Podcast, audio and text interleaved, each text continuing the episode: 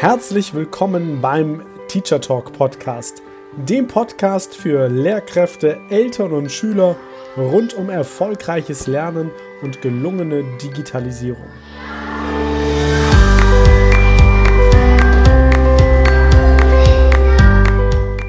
Ist zeitgemäßes Lernen digital? Und wenn ja, wie digital genau? Was ist eigentlich Digitalisierung im Bildungsbereich? Wie verändert sich Lernen durch Digitalisierung? Und wie sieht dadurch die Schule der Zukunft aus? Viele spannende Fragen und noch viel mehr spannende Antworten erhältst du in genau diesem Podcast.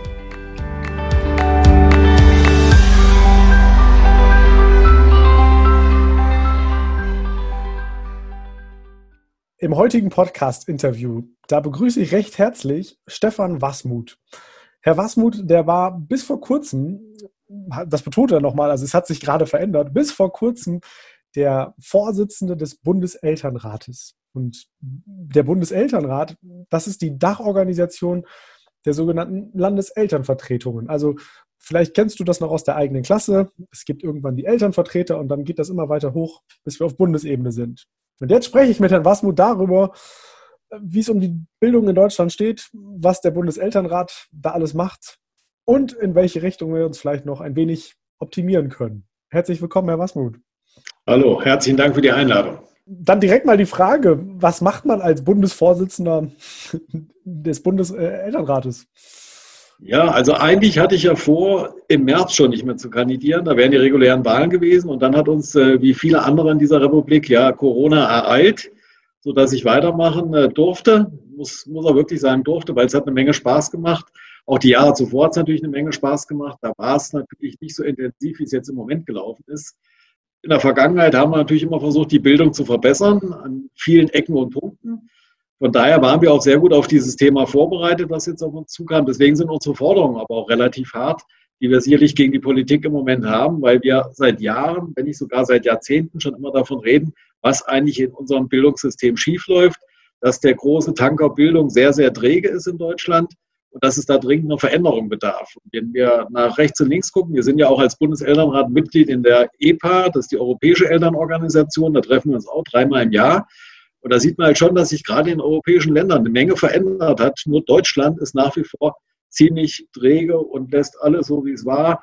Und da hat es auch relativ wenig Veränderungen gegeben in den letzten 35 bis 40 Jahren. Das muss man leider sagen. Und von daher haben wir da immer versucht, den Kontakt zur Kultusministerkonferenz zu halten und auch da unsere Vorschläge einzubringen. Und natürlich immer das auch innerhalb der Länder zu informieren. Sie haben, du hast ja eben schon deutlich gesagt, wir sind die Dachorganisation der Landeselternvertretungen. Unsere Aufgabe war halt immer, dass wir versucht haben, wirklich äh, den dritten Pädagogen, die Schullandschaft, die soziale Raum, den Lebensraum zu beschreiben. Vom Grundgedanken her ist der Bundeselternrat dafür da, dass wir letztendlich unsere Mitglieder, also die Länder und die Elternvertreter der jeweiligen Länder weiterzubilden, also auf den aktuellen Zustand zu bringen und wirklich zu sagen, es gibt nicht nur Leuchtturmprojekte, sondern es gibt Sachen, die müssen wir bundesweit wirklich dem Bildungssystem überstülpen. Das war unser Kampf, den wir geführt haben, den wir immer noch führen und so wie es im Moment aussieht, ja noch, noch lange, lange führen müssen.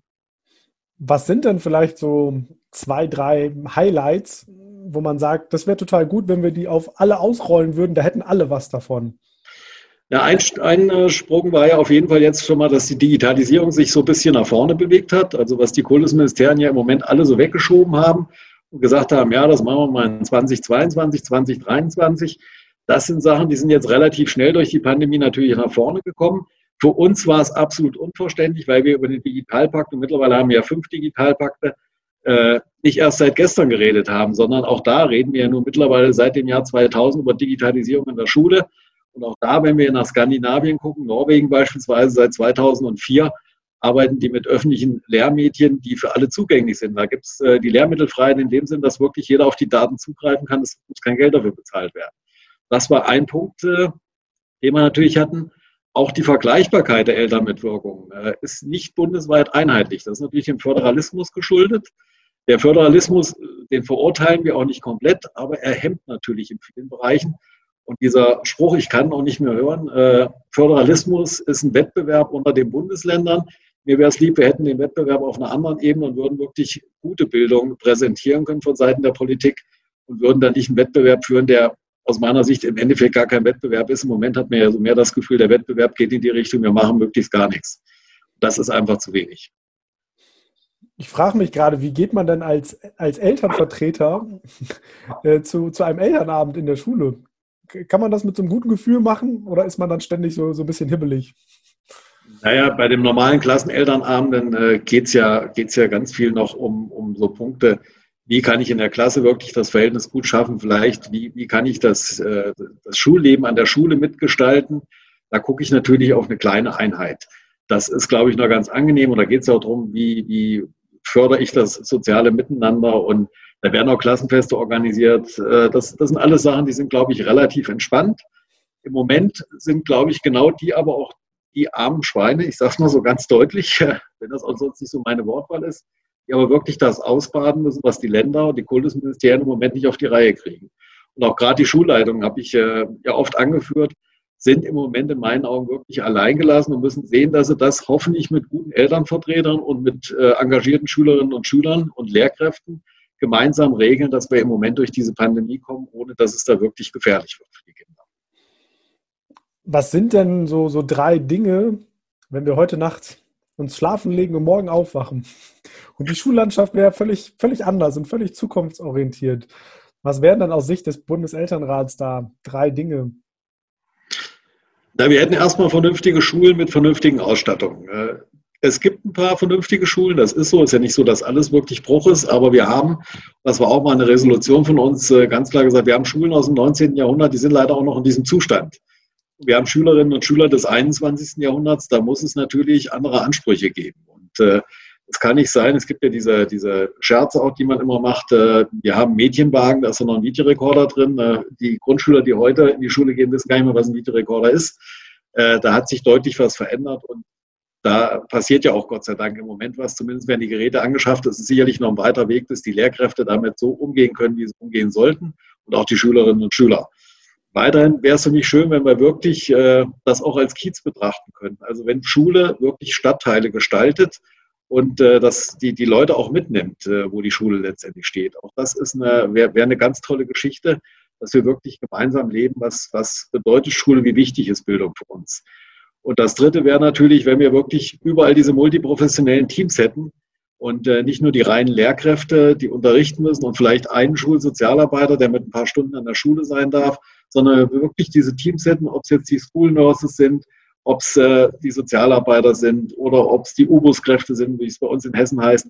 Da gibt es ein vielfältiges Spektrum, was wir, glaube ich, damit einbringen müssen und wo wir wirklich die Lehrkräfte auch mit entlasten könnten, aber gleichzeitig ein gutes soziales Gefüge an der Schule hinbekommen würden. Jetzt haben wir ja gerade in, in 2020, ich glaube, so viel wie noch nie über Schule gesprochen, ins, insgesamt in der Gesellschaft in Deutschland.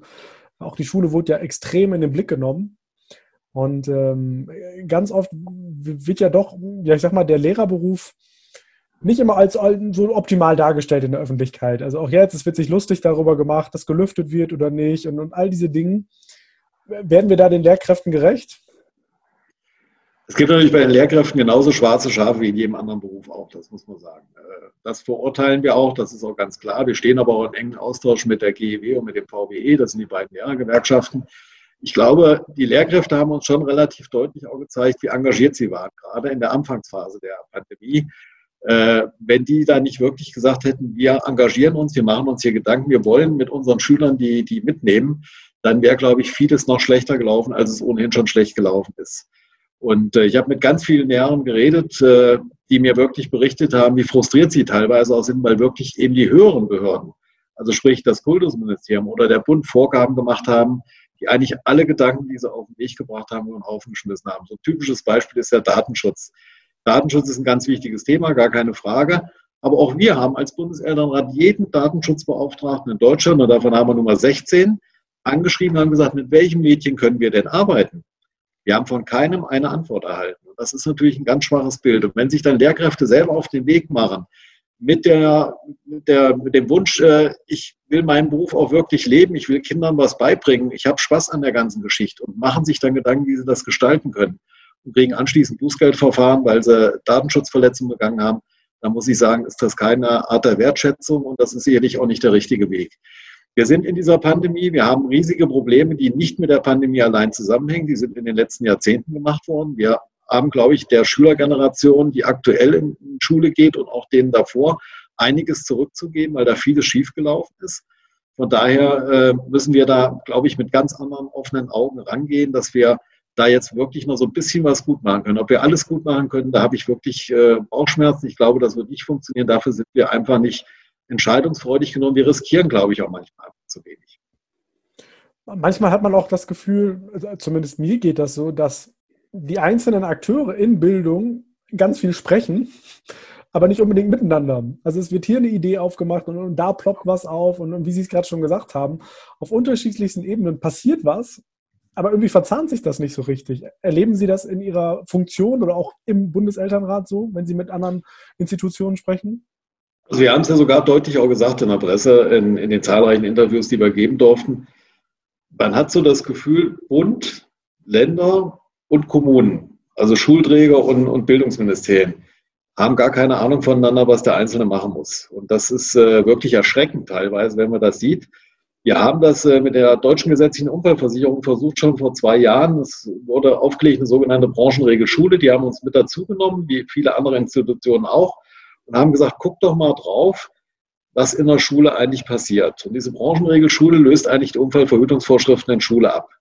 Und wir wissen einmal, die Kommune ist der Sachkostenträger an der Schule. Das heißt, die kümmern sich um die Hausmeister, um, das um, um, um die Ausstattung, die in der Schule ist und äh, die Lehrkräfte werden letztendlich über das Kultusministerium finanziert.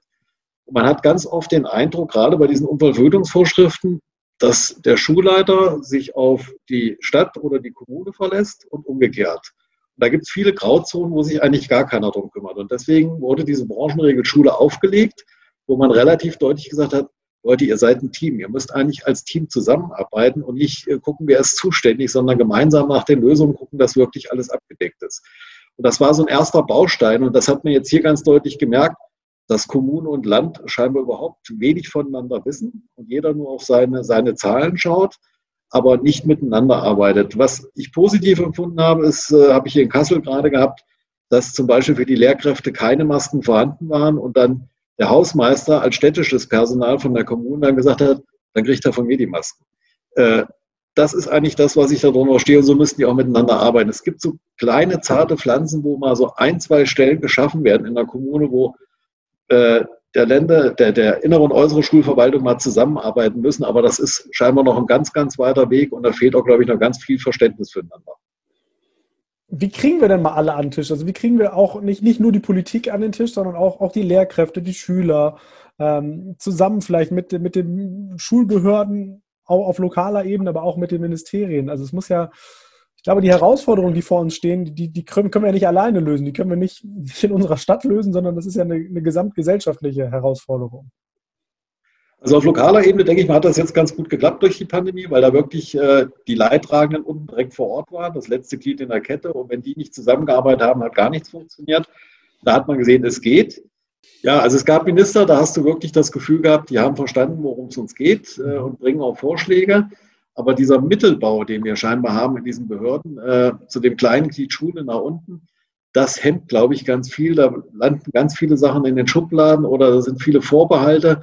Die versuchen sich nach oben und unten abzuwehren irgendwie. Das ist wie der Mittelstand, den wir in der Gesellschaft auch haben. Die wollen mit den ganz Armen nichts zu tun haben und mit den ganz Reichen nichts. Und deswegen wird der Mittelstand immer kleiner. Und ich hoffe, dass wir hier aber irgendwann mal diese, diese Brücke schlagen können, dass man wirklich auch die Ideen aufnimmt und dann auch in den Verwaltungen umsetzt. Äh, aber wir wissen auch alle, wie schwierig es ist, in großen Behörden was umzusetzen, äh, selbst wenn die Politik das gerne möchte. Wir haben das beste Beispiel gesehen, Gespräch Ministerpräsidenten und, und äh, Kanzlerin. Die gehen raus und erklären letztendlich den Kultusministern, was sie zu machen haben. Klar, Dienstvorgesetzte sind sie, aber im Endeffekt ist doch der Kultusminister erstmal der Ansprechpartner für die Schulen und für die Lehrkräfte das ist was, was ich schon äh, sehr, sehr bedauerlich fand, dass da die Kultusminister eben nicht scheinbar diesen Stellenwert haben, sondern dass da die Ministerpräsidenten mit der Kanzlerin entscheiden, was passiert. Und das finde ich einfach verheerend und passt leider auch nicht ins System. Was macht denn an der Stelle der Bundeselternrat? Also wie vermittelt der? Ist das überhaupt eine Aufgabe auch zu vermitteln? Ja, ich sehe da schon unsere Aufgabe drin. Äh, wir haben natürlich auch viel, viel äh, ja, Schelte eingesteckt. Äh, ob es die Ideen waren, dass wir gesagt haben, Mensch, unterrichtet doch, wenn ihr Räumlichkeiten braucht, in Vereinshäusern, in Gaststätten. Jetzt äh, knapp sechs Monate später redet man ja darüber, dass man es tatsächlich vorhat. Äh, also ich habe immer gesagt, es gibt im Moment in dieser Pandemiephase keine verrückten Ideen. Man muss vieles einfach mal überlegen. Auch das Thema, ob man Reisebusse einsetzt, um den Schülerverkehr zu entzerren. Auch das wird ja jetzt nach Monaten aufgenommen. Ich frage mich nur, warum hat man es die letzten Monate nicht bearbeitet? Und da ist es, glaube ich, schon wichtig, dass wir auch ein Bindeglied sind. Äh, wobei natürlich im Moment, glaube ich, die Politik schon nicht so ganz glücklich ist, wenn der Bundeselternrat aufsticht, weil er, glaube ich, oftmals die Wahrheit gesagt hat und wirklich den Finger nochmal in die Wunde gelegt hat, wo es im Bildungssystem hakt. Und äh, aber das gehört dazu. Man kann sich da nicht nur Freunde machen. Und ich glaube, die Fehler, das habe ich auch gesagt, sind in den letzten Jahrzehnten gemacht worden. Das geht ja noch nicht mal gegen die aktuellen Kultussemester. Nur wir müssen irgendwann mal die Kurve kriegen, dass wir genau diese Fehler, die uns jetzt mal deutlich vorgehalten worden sind in der Pandemie, endlich angegangen werden. Und da können wir nicht nur auf den Euro gucken. Also dieses, dieses, diese Diskussion über die schwarze Null ist immer schön. Aber ich muss auch ganz ehrlich sagen, es geht ja jetzt schon wieder los, dass die, die Ländervertreter sagen, äh, ja, das kostet uns in den nächsten Jahren extrem viel Geld in den Haushalten. Ja, das äh, gebe ich zu, das wird viel Geld kosten. Aber wir haben in den letzten Jahren viel gespart, scheinbar bei der Bildung auch und auch im europäischen Vergleich sehen wir, dass wir im unteren Drittel mittlerweile sind, was wir pro Schüler investieren. Äh, da muss man ganz ehrlich sagen, da muss man jetzt die Zeche dafür zahlen, weil das ist das, die Primärressource, die wir haben in Deutschland. Wir können nichts anderes äh, anbieten.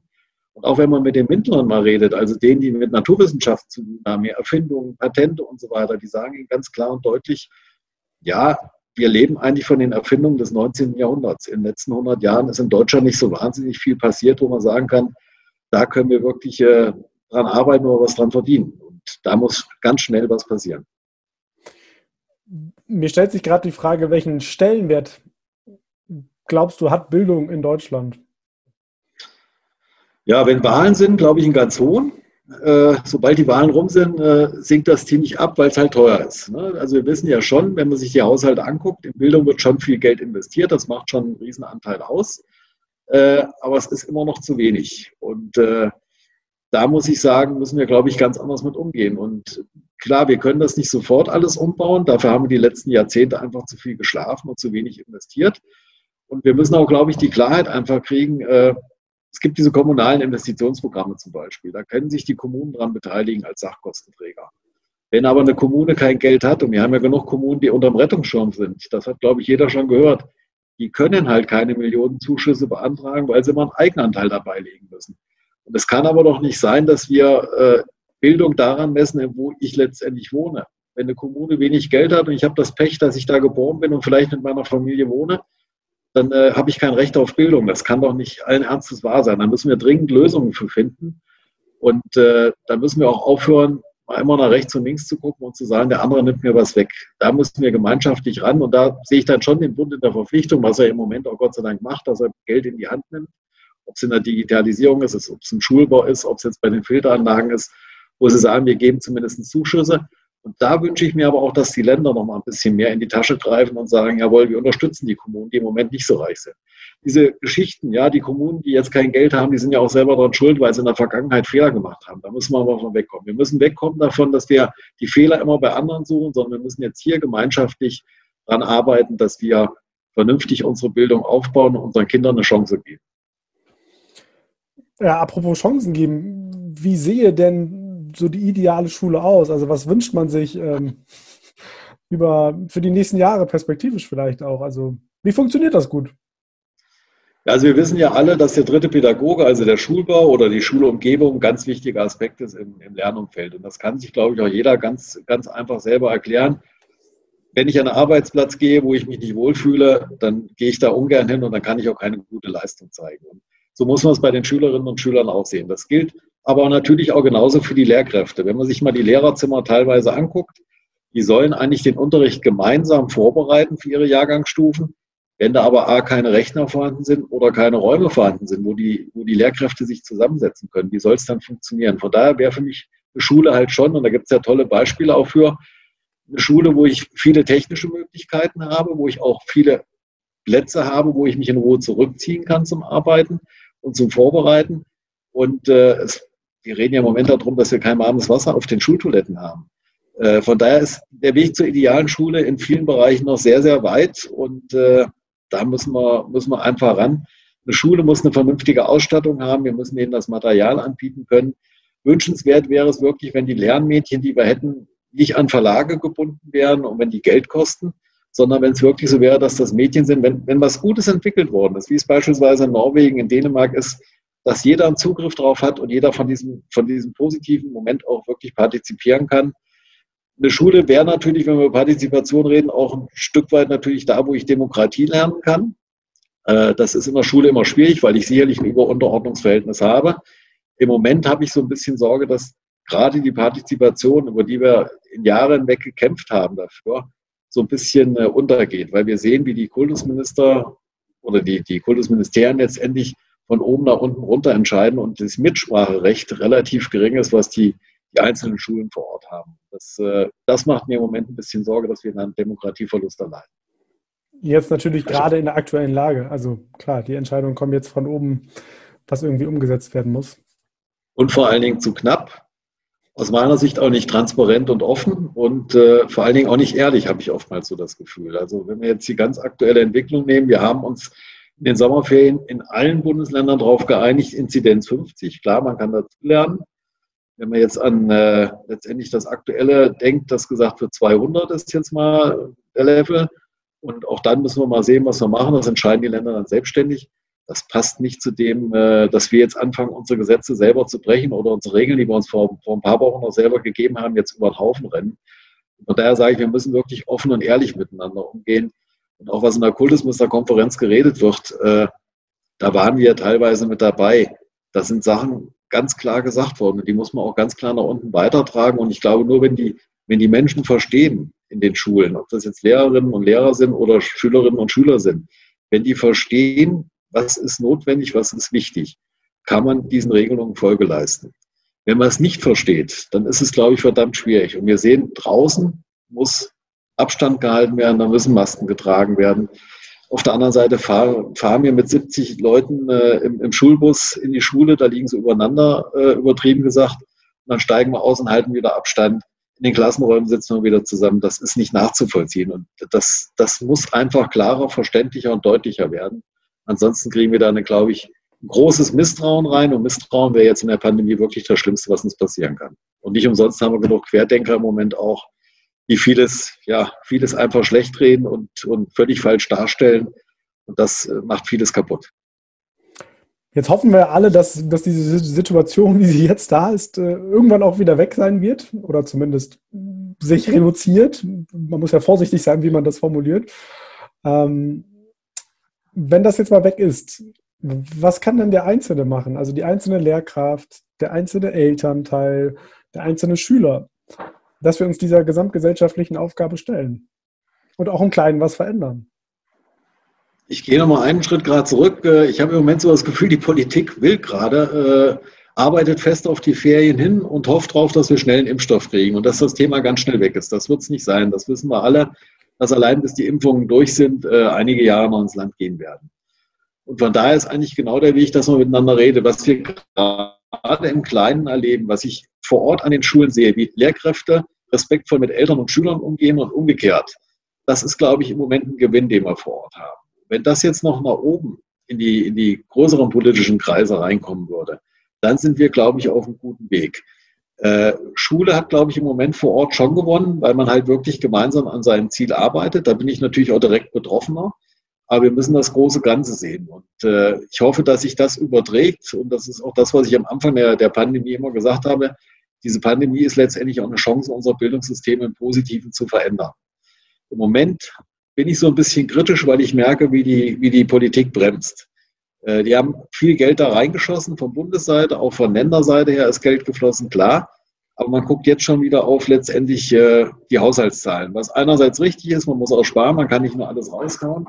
Aber ich glaube, wir machen zu viele Sachen zu unüberlegt und wie gesagt, äh, nicht mit dem notwendigen ja, Durchhaltevermögen. Wir werden auch Fehler machen dabei. Das sagen Ihnen aber, oder sagt ja auch jedes andere Land auch. Äh, ich habe mit dem dänischen Schulleiter vor einem halben Jahr zusammengesessen, der hat mir gesagt, wir haben Milliarden verbrannt, wo es um die Digitalisierung geht. Diese Fehler werden wir auch machen, gar keine Frage. Aber wir können, wir, wir Deutschen haben, glaube ich, so ein bisschen die Mentalität, dass wir immer erstmal die Probleme sehen und da auch schon Geld reinstecken in die Problemlösung, aber eigentlich noch gar nicht angefangen haben. Und da würde ich mir wünschen, dass wir da wirklich gemeinschaftlich, wie es in den kleinen Schulen im Moment passiert, auch bundesweit agieren und dann wirklich bundesweit die positiven Beispiele uns raussuchen und das auf die anderen umsetzen. Zum Ende hin noch ein, ein, ein wichtiger Themenbereich, der ja auch gerade mit Schule quasi direkt verwoben ist, nämlich das Thema Digitalisierung. Also auch da ist ja, glaube ich, selten so viel darüber gesprochen worden wie in diesem Jahr und auch so viel passiert und vielleicht auch nicht passiert wie in diesem Jahr. Brauchen wir das Thema in der Schule? Ja, also ich glaube schon, äh, dass wir daran nicht vorbeikommen. Unsere Welt ist ja digitalisiert. Ich sage mal, wir gehen nicht mehr ins Netz, sondern wir sind ja mittendrin. Das Internet ist ja überall. Äh, ob ich jetzt meinen, meinen Job sehe, den ich tagsüber mache, wenn das Internet nicht funktioniert, dann kann ich meinen Job auch nicht richtig machen. Das ist einfach so. Und ich glaube, das ist schon eine Phase wie der Buchdruck, als der seinerzeit kam. Das revolutioniert im Moment unser Bildungssystem schon. Und äh, ich habe es auch im europäischen Ausland gesehen, selbst die Erst- und Zweitklässler arbeiten schon mit Tablets. Äh, das geht. Sogar in 100er-Gruppen habe ich das erleben dürfen in Bilbao. Die sitzen da ganz entspannt, zwar mit acht Lehrkräften zusammen und arbeiten ihre Sachen ab. Natürlich auch nicht den ganzen Tag. Äh, das sind kleine Einheiten, die die da fahren. Aber das ist ein Medium, was wir heutzutage einfach brauchen. Da gehört natürlich die Kompetenzvermittlung mit dazu.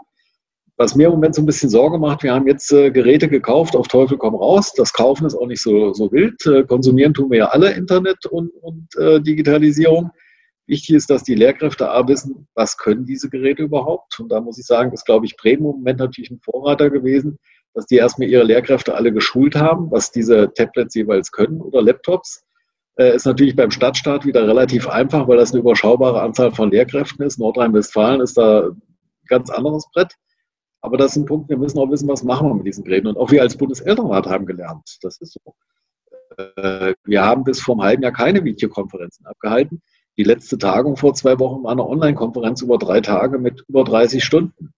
Äh, und das hat funktioniert, muss man sagen. Also wenn man sich mit dem Thema auseinandersetzt und willig ist, das offen aufzunehmen, funktioniert das auch. Das soll und kann nicht das einzige Medium sein, wie wir uns zukünftig unterhalten. Das ist so. Da gehört auch wirklich der Präsenzunterricht mit dazu. Aber es ist, glaube ich, ein Baustein, der einfach mit dazugehört in der heutigen Zeit. Und äh, da können wir die Augen nicht vor verschließen und das hätten wir schon vor einigen Jahren nicht machen dürfen. Gibt es denn durch Digitalisierung mehr Partizipation, mehr Chancengleichheit, auch mehr Gerechtigkeit? Auch vielleicht dieser Gedanke, Deutschland kann wieder, wieder bei den Innovationen vorne mitspielen? Oder ist eher das Umgekehrte der Fall? Nein, ich glaube schon, es kann helfen, weil ich ja wirklich äh, den Unterrichtsstoff individuell auf die Personen umlegen kann. Das geht schon. Und da kann ich unterschiedliche Leistungsanforderungen machen, je nachdem, wie stark die jeweilige Schülerin oder der Schüler ist. Äh, ich glaube, wenn Lehrkräfte sich damit intensiv auseinandersetzen, kann das eine große Hilfe sein, wie wir wirklich äh, die Bildungsgerechtigkeit nach vorn treiben können. Aber das ist nicht das Einzelmittel, die Digitalisierung. Wir müssen den Präsenzunterricht natürlich nach wie vor im Auge halten und da gehören auch didaktische Fähigkeiten mit dazu. Das ist, äh, wie gesagt, nichts, was man ausschließlich darüber machen kann. Aber wie ich es eben schon mal gesagt habe, das ist wieder Buchdruck. Wo der gekommen ist, äh, heute nutzen wir alle völlig selbstverständlich und mittlerweile, wenn man nach rechts und links guckt, auch die, die digitalen Medien werden ja ganz selbstverständlich genutzt. Und auch was in den letzten Jahren passiert ist, ich bin ja so eine Generation, ich bin damit nicht aufgewachsen. Wir hatten noch ein ganz normales äh, schnurgebundenes Telefon und äh, ich weiß noch, es gab irgendwann in den 70er Jahren auch mal einen Fernseher bei uns.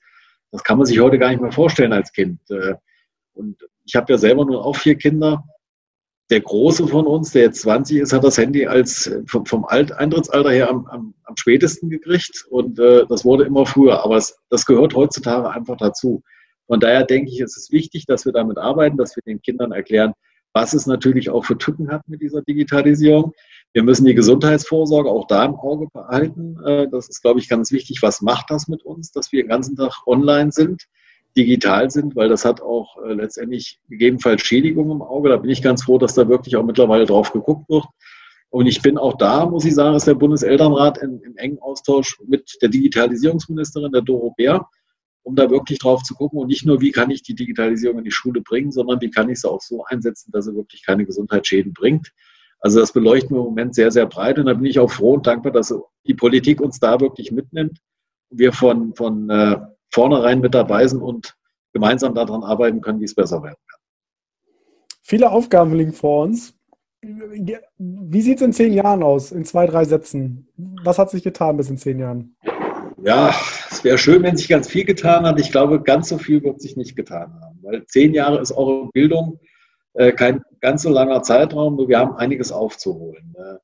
Was mich im Moment wirklich positiv stimmt, äh, ich habe vor, vor drei, vier Jahren angefangen, intensiven Austausch mit der Bundesschülerkonferenz zu beginnen und ich hoffe, das machen meine Nachfolger auch, weil ich glaube, es ist ganz wichtig, dass wir alle zusammen an einem Strang ziehen und wirklich alle zusammen. Wir haben nicht immer dieselben Meinungen und Interessen, das ist klar, aber ich glaube, es ist auch wichtig, dass wir mit denen reden müssen, die vor Ort in Schule sind und da gab es tolle Projekte, wo Schülerinnen und Schüler den Lehrern beigebracht haben, wie diese Geräte überhaupt funktionieren auch das ist ein Partizipieren, was man voneinander lernen kann. Und äh, da sehe ich im Moment schon, dass da wirklich gegenseitiger Respekt vorhanden ist und dass man da offener und ehrlicher miteinander umgeht. Auch nicht überall, auch da gibt es Ausnahmen, gar keine Frage. Aber ich habe das Gefühl, dass da so ein bisschen mehr wieder reinkommt. Äh, diese Respektlosigkeit, die teilweise da war, die nimmt, glaube ich, im Moment ab, weil man sich gegenseitig schätzen lernt. Und äh, da bin ich positiver Dinge, dass wir vielleicht wirklich zukünftig gemeinsam Hand in Hand Schule machen und nicht gegeneinander und gegenseitig füreinander offen sind. Schöne Worte. Und ich habe zum Abschluss tatsächlich, ich mache immer so eine Fragerunde. Und mhm. äh, es gibt immer zwei Begriffe und du darfst dich gerne für einen der beiden entscheiden, ohne es zu kommentieren tatsächlich. Und äh, die ersten beiden Begriffe wären das Buch oder das digitale Buch. Buch. Smartphone erlaubt oder Smartphone verboten? In der jetzigen Zeit erlaubt. Individualisierung oder Gruppe? Gruppe. Füller oder Tablet? Füller. Okay. Und das letzte, digitale Tools oder haptische Gegenstände? Haptik. Das sagen tatsächlich die meisten. Das ist ganz spannend. Also ähm, es ist auch einfach ja, mal schön, was in der Hand zu haben, ne? was Richtiges anzufassen. Ja, also so blöd wie es klingt, ich lese nach wie vor, ich habe hab mir auch mal so, so einen Reader geholt, weil ich dachte, das ist praktisch, ja, ist es ja auch. Aber wenn du so ein Buch liest, äh, das macht Geräusche. Mhm. Es riecht sogar irgendwie. Es riecht, genau, ja. Das ist, man hat ein ganz anderes Erlebnis beim Lesen, finde ich, als äh, wenn du im Tablet darum machst. Ja. Und von daher äh, finde ich, ist das schon auch noch ein wichtiger Bestandteil. Ich hoffe auch, dass unsere Kinder nach wie vor noch mal Bücher lesen äh, wenn das andere einfacher ist. Und äh, ich finde es persönlich einfach so, dass, dass ich da andere Erinnerungen dran habe, als wenn ich das digital gelesen habe. Und es gibt auch, soll man ja auch nicht machen, es gibt aber auch Sachen, drucke ich mir einfach aus, weil ich es nicht am Bildschirm lesen kann, weil ich meine Anmerkungen dabei mache und dann hat es dann bildlich nochmal vor Augen. Aber gemeinsam lässt sich vieles, glaube ich, trotzdem regeln damit. Ja, Mensch, vielen, vielen Dank. Die Zeit ist wirklich genauso schnell rumgegangen, wie wir vorher vermutet haben. Also ähm, man kann über viele Dinge sprechen. Herzlichen Dank an der Stelle und ich würde gerne das Abschlusswort, wie immer, dir als meinem Gast überlassen. Ja, kann ich jetzt auch nur sagen. Es war sehr, sehr schnell. Äh, man merkt, dass Bildung doch ein breites, breites Thema ist und nie aktueller war als heute. Und ja, war ein tolles Format, hat mir super gefallen und äh, schön, dass ich das zum Ende meiner Bundeselternratskarriere noch machen durfte. Ich bin jetzt noch weiterhin Mitglied, ich denke mal zumindest noch das nächste Jahr und hoffe, dass wir gemeinsam wirklich alle, die sich engagieren, wie du ja letztendlich auch, gemeinsam was in Sachen Bildung belegen, bewegen können, nicht nur für unsere Lehrkräfte, sondern vor allen Dingen für unsere Kinder.